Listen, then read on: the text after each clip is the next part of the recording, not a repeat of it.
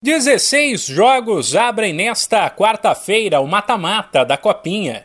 Eram 128 times no maior torneio de base do país. Agora são 64 e depois dessas partidas restarão apenas 32.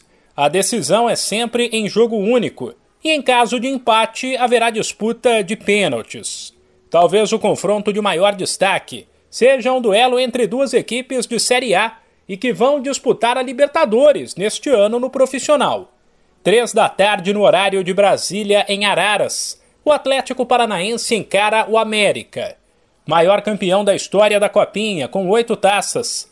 E com 100% de aproveitamento nesta edição, o Corinthians joga às 9h45 da noite, em São José dos Campos, contra o Ituano. Atual campeão brasileiro, o Atlético Mineiro, que se classificou em segundo no grupo 4, teve que mudar de sede.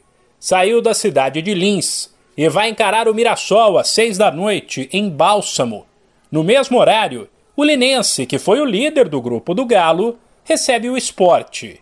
Dono de cinco taças da Copinha, o Fluminense jogará às três da tarde em Matão contra a Francana. Também às três da tarde em Tanabi, o Bahia encara o Vila Nova.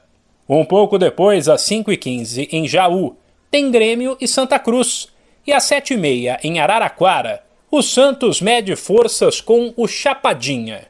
Os outros 16 jogos desta primeira fase de mata-mata, que define os classificados para as oitavas de final, serão disputados na quinta-feira. De São Paulo, Humberto Ferretti.